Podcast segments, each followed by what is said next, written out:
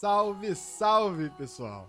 Sejam muito bem-vindos ao primeiríssimo vídeo do O Mundo Tá Muito Louco! Hoje, vamos falar de algo que marcou a história e revolucionou a maneira de pensar e agir em várias sociedades. Senhoras e senhores, abram alas para a Revolução Francesa! A França tava mal. Tipo, bem mal.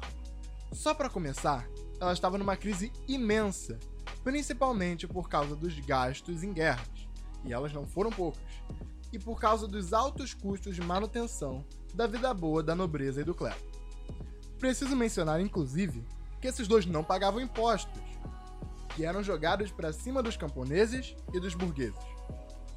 Ainda tinha uma grande insatisfação por parte dos burgueses, que queriam ver medidas mais liberais e poder começar a desenvolver uma certa indústria no país. Os grupos poderosos, que eram o clero e a nobreza, sempre vetavam as propostas para tais reformas, porque obviamente não queriam perder seus privilégios. Vale citar ainda o Iluminismo, movimento contrário ao absolutismo que existia no momento e favorável às liberdades individuais. Em suma, fome, pobreza e insatisfação representam bem como estávamos, e um ideal revoltoso pairava no imaginário dos cidadãos mais pobres. É, meus amigos, as coisas ficaram muito complicadas, politicamente falando, é claro, para o rei Luís XVI.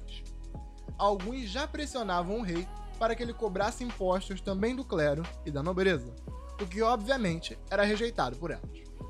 Foi por isso que ele decidiu convocar os Estados Gerais para resolver esse BO. Os Estados Gerais eram uma assembleia composta pelos três estamentos da sociedade francesa.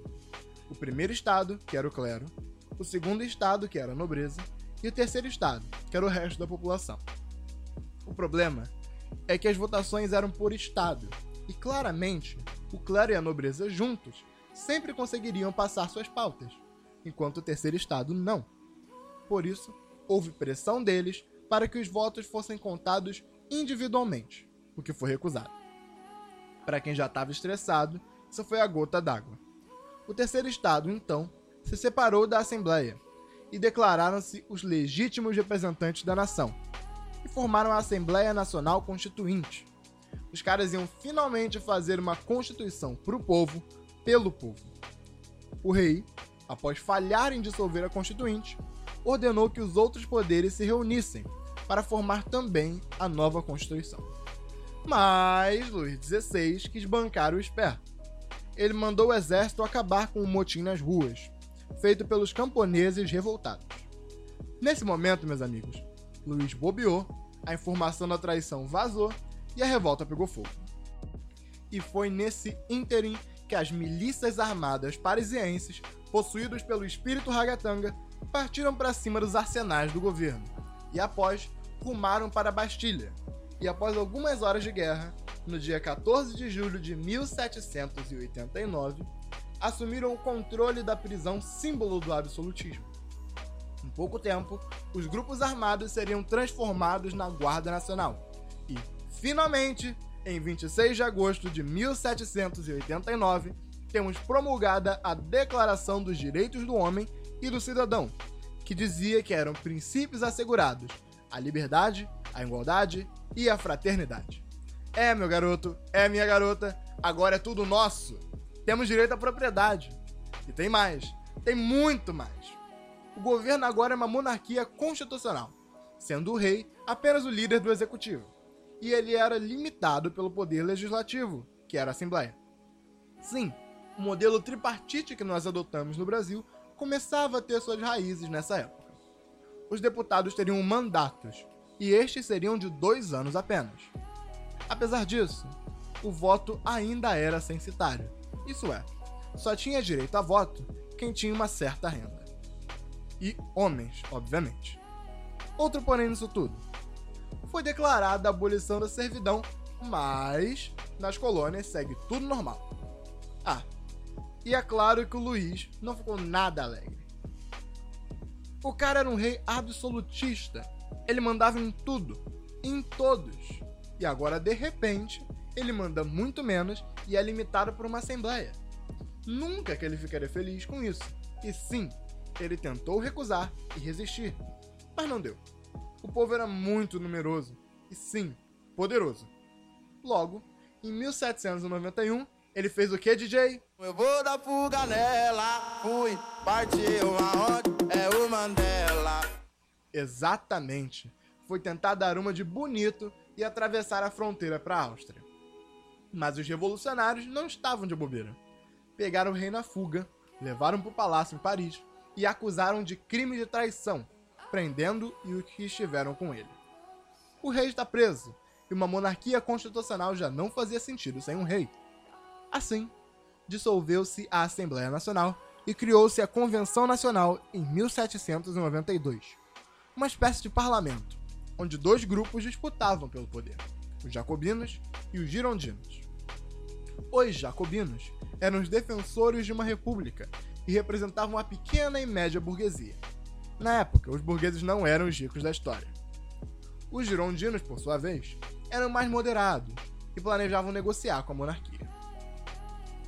Com a prisão do rei, surgiu o debate. O que faremos com ele? Matamos ou exilamos? Os girondinos queriam só exilar, mas os jacobinos estavam com sangue nos olhos e queriam a cabeça do rei.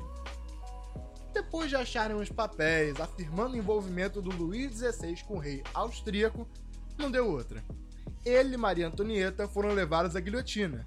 E, bem.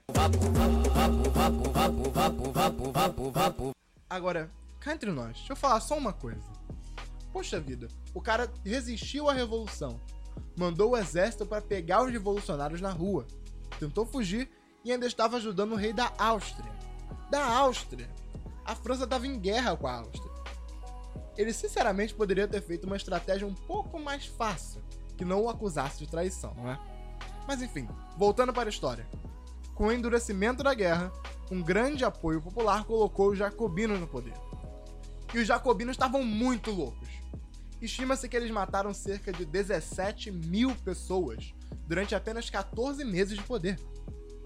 Todos eram oposição aos olhos jacobinos, e foi nessa época que nós chamamos carinhosamente terror.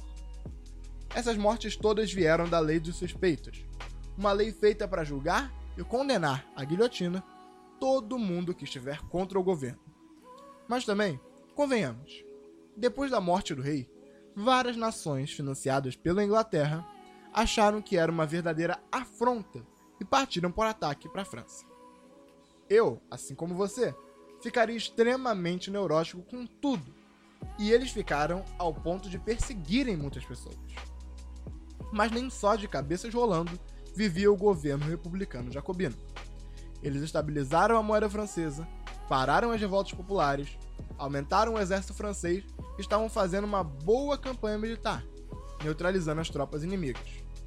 Além disso, nessa época, houve o sufrágio masculino, os homens poderiam votar e não necessariamente quem tinha dinheiro. Mas é, tudo tem seu fim e ele veio com um golpe dos girondinos, chamado Reação Termidoriana.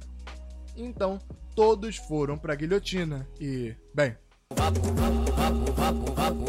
começa agora o que será chamado de diretório, a partir de 1795. Girondinos no poder, a parada é bem diferente. Como são conservadores, revogaram as medidas radicais dos jacobinos, fazendo retornar o voto censitário, aquele que restringia o voto aos homens de posses apenas.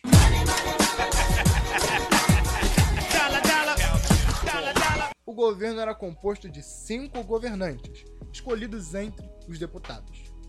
Mas não pense que eles são os anjos pacíficos, pelo contrário. Eles reprimiam veementemente movimentos contrários ao governo, sejam de jacobinos ou monarquistas. Para piorar, a economia estava péssima. A guerra era uma ameaça forte e a alta burguesia francesa já começava a sonhar em um regime forte e totalitário novamente para botar ordem no país. Logo, em 1795, o diretório pediu ajuda para o exército. E um jovem comandante defendendo a segurança interna do país começou a ficar bem influente. Um menino desconhecido, não sei se você conhece, um tal de Napoleão Bonaparte. E o prestígio desse jovem militar só crescia, até que em 1799 ele foi chamado para fazer parte do diretório. No mesmo ano, porém, ele aplicou o que foi conhecido como 18 de Brumário, um golpe que dissolveu o parlamento e colocou três cônsules no poder, onde ele era o mais influente e poderoso. Nesse momento, nós consideramos que a Revolução Francesa terminou e agora chamamos a época daqui para frente de Era Napoleônica. Mas, meus queridos, isso é uma outra história. Chegamos finalmente ao fim de um longo processo de 10 anos que foi a Revolução Francesa. Esse evento lindo e poderoso que marcou o mundo. Agora, se você gostou desse podcast, não esqueça de mandar para seus amigos. Compartilha com todo mundo que você conhece. Segue a página do Instagram, O Mundo Tá Muito Louco, tem o nosso nome. E a gente se vê em mais um podcast por aqui. Forte abraço e lembre-se sempre: o mundo tá muito louco!